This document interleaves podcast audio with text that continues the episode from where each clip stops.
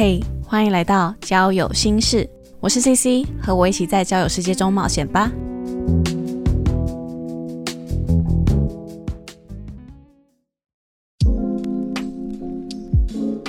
Hello，大家好，我是 CC。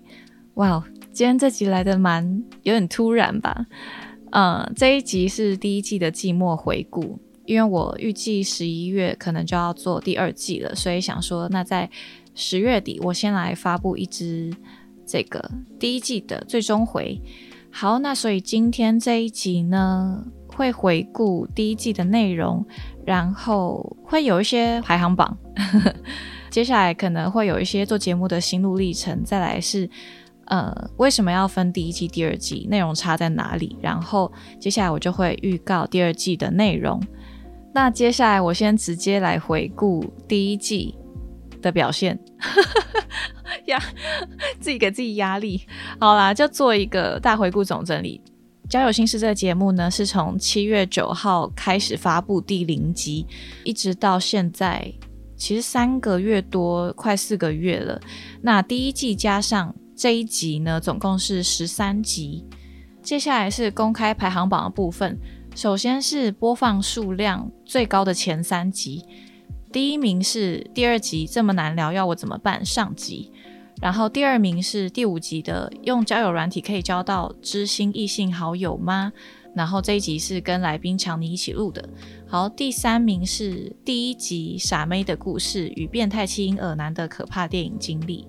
哎，我其实蛮惊讶，就是这三集我觉得差别有一点多。哎，第一名这个第二集这么难聊要我怎么办？这个是属于比较教学性质，然后。第二名用交友软体可以交到知心异性好友吗？这个 我比较意外，因为老实说这一集我自己听完好像有点内容不是很明确，然后也没有一个结论的感觉，所以我不知道为什么会播放数量这么高。但其实我们那一集真的想要跟大家说，哎，其实我们在交友软体上面认识，然后现在真的成为很好的朋友。我觉得其实就算是你在现实中认识的朋友，也也蛮难的就是你也蛮难成为真的很要好的知心异性朋友。但是我我们可能就是在做节目的时候，我们我们没有特别导向说，呃，为什么，然后有什么佐证，所以我我不晓得为什么这一集会就这么多人听。然后我自己是比较喜欢第三名，就是第一集傻妹的故事。傻妹故事这一集，我觉得个人觉得有点幽默吗？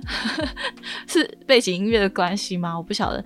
但是我自己个人是觉得说，第一集当下的状态是很有热忱的，很想要讲故事，很想要分享，所以我并没有想这么多。但是缺点是可能有点紧张，有点战战兢兢的吧。然后呃，讲话语速蛮快的。虽然有一些不足的地方，但是呃，我自己听起来我觉得是蛮真诚的，所以我个人最喜欢其实是第一集。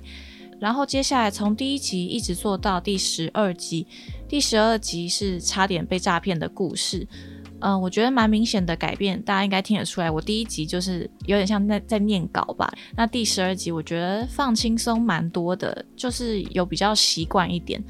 不过语速真的是差很多，自己觉得。好，接下来要公开的是播放地区，第一名当然是台湾，再来第二名是马来西亚，第三名是澳洲。我没有想到，哇，澳洲的部分我有点不太理解，是嗯，大家是因为在那边打工、打工度假的部分吗？就是大家在那边打工度假，然后会来听一些 podcast。这样子吗？我不知道怎么讲，反正我我觉得蛮意外的，就还蛮酷的。然后听众大部分女生会多一点，但其实男女比例蛮平均的，其实男生也蛮多的。第一季的节目大部分都是单口形式，就是我自己录音，然后其中有四集是有来宾上节目的，分别是 Ruby 跟强尼，然后一位 Podcaster 就是。网交奇谈微醺马基，那当然我也有上过网交奇谈微醺马基的节目，不晓得大家有没有听过？诶，其实就是我自己听完那集节目，我有点难过诶，第一次跟大家讲这个，呃，为什么会难过？因为那一集是姐妹大抱怨嘛，然后我们就是设定这个方向，所以那一集我真的是完全放开在抱怨。然后我我一听，我就想说，哦天哪，我这个人也太以貌取人了吧？就是我怎么会这么负面？然后我一直在批评，一直在一直在抱怨。听完的时候，我有点没办法接受自己这样，因为呃，当时我在跟马基录音的时候，我真的是非常兴奋，然后。呃，我也没有多想什么，就是我想讲什么，我我就讲。因为我本身自己做节目，我觉得算是还算是正面吧，我比较提倡正向交友，所以我在别人的节目，然后突然冒出了一堆很负面、很抱怨的话，就是事后我有蛮检讨自己的。OK，好，那接下来我会讲到说为什么会开始做这个节目，以及做节目的过程一些心境分享。其实，在 Podcast 之前，我是一直非常想要做自己的 YouTube 频道。然后，真的是在第零集开始之前，我还真的做了一支 YouTube 的影片，然后就是已经完成度大概有七八十趴了吧。但是后来，我突然灵感一来，超快就把第零集第一集都录完了。就是突然，我也觉得说，哎，我对 Podcast 有很多的热忱，我有很多的想法，然后很多的灵感，很多想要做的东西，所以我就一直做到了现在。那在这个过程中呢，我交到了呃蛮多 podcaster 的朋友，我觉得这这蛮特别的吧，很温暖，因为大家彼此都不认识，但是是因为大家做节目就会一起讨论说，哎，怎么样做节目会更好，然后一起在研究一些东西，然后一起想要把这个市场做大，我觉得这也是另外一种交友的方式。不过在做第一季的过程中，就是我也曾经有遇过被社群数字绑架，或者说在意播放下载量啊、粉丝数量啊等等的。呃，有时候你就会看其他的节目，然后大家都冲蛮快的，然后大家的内容很有趣、很好玩，然后再反观到自己节目，就会想说：哈，天哪，我怎我的节目怎么会这样？嗯。会对自己没有自信吧，就是不免还是会产生比较的心理。而且其实有时候我的工作会有一点忙不过来，那在这当中我也一直在调整自己的状态，可能就是要找到一个平衡的步调吧。包括前一阵子也有给自己停更了一个礼拜，就放了一个礼拜的假。那我觉得现在有好蛮多的啦。然后做 podcast 节目我还是蛮开心的，然后再来，我想讲到，因为这个节目有我们现实生活中的朋友会来听，然后他们一听，他们就会觉得这是你的声音吗？怎么那么不一样？有些人会觉得很不自然，然后大部分的反应都是很惊讶，就是我的声音是这样子。大家如果有听到有一些其他来宾上节目，或者说我在马基那一集节目讲话的方式，应该可以明显感受到那个声音真的是 听起来不一样。其实一开始我也有点讶异吧，就怎么会哎声音怎么会差这么多？那我就一直在想说，到底是为什么？到底哪一个才是我自己真实的声音？因为有可能是呃我在做节目的时候，我是对着机器讲话，然后有可能会多少有点修饰，有点包装。可是因为我每次录音都是在半夜，这通常都是我最静下心来时刻，所以我我也不晓得说，哎。这个才是我真正的声音吗？还是说，因为我平常在跟其他人聊天的时候，那个好像有点社会化、社交化的 CC 的那个讲话聊天的方式，才是真正的我吗？就我也不知道，没关系吧，反正就都是我自己的声音啊，就是我觉得都 OK 的。然后再来是做这节目啊，真的收到蛮多陌生朋友的来信，有些私讯啊，大家会跟我讨论他们的想法啊，然后建议等等的。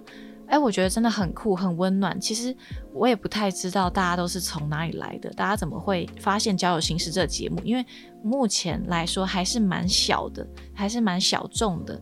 那也包括收到有些陌生朋友跟我讲他们的烦恼，然后可能我会给一点我个人的经历上面的建议，然后他们可能实际操作了之后就有一点改善。哇，这真的是对我来说很大的鼓励，很大的成就。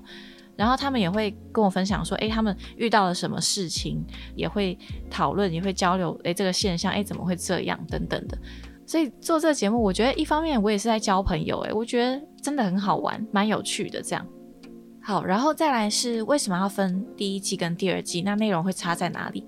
第一季我自己觉得呢，会比较偏向个人主观意识，内容上有一些是我个人的故事，更多的是我自己的观点、自己的建议。但其实我也不是什么感情上两性大师，我只是在网络交友之中学到一些经验，想要来分享，就只是这样子而已。可能在做节目的时候讲话有一点主观意识太过强烈了吧，就有一点严肃，我觉得大家听了也会蛮紧绷的。然后再加上第一季也。比较是实验性质的感觉吧，可能有些内容方向啊、时间呐等等的细节都还是有待调整的，所以才会想说来个大调整吧，也因此就萌生了第二季的想法。那既然说到第二季，我就先来预告一下第二季会做什么样不同的内容。好，首先第二季呢都是有来宾的，每一集都是有来宾的。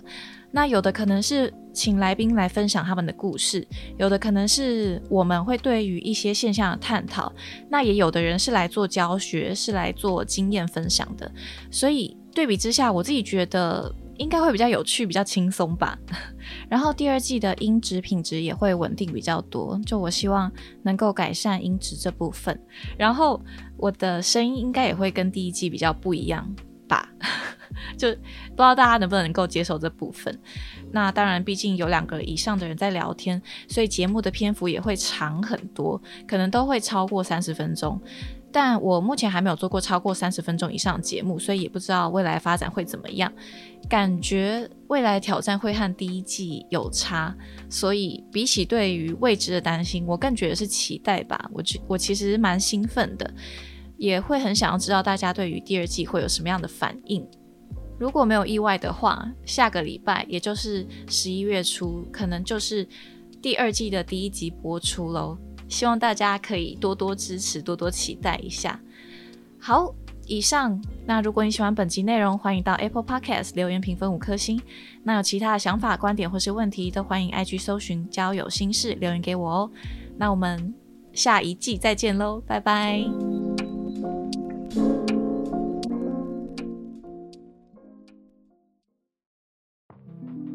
Hello，感谢各位今天的收听。现在只要在 Spotify、Apple Podcast、KKBox 搜寻“交友心事”，都可以找到并且关注哦。Instagram 搜寻 O D D I A R Y 底线 CC，能够收到交友心事的最新通知以及日常花絮。节目开放投稿，不管是对于网络交友有任何疑问，想要抒发情绪，想要告诉我最酷、最尴尬、最好笑的交友故事，都欢迎和我分享哦。好啦，我是 CC，我们下次再聊，拜拜。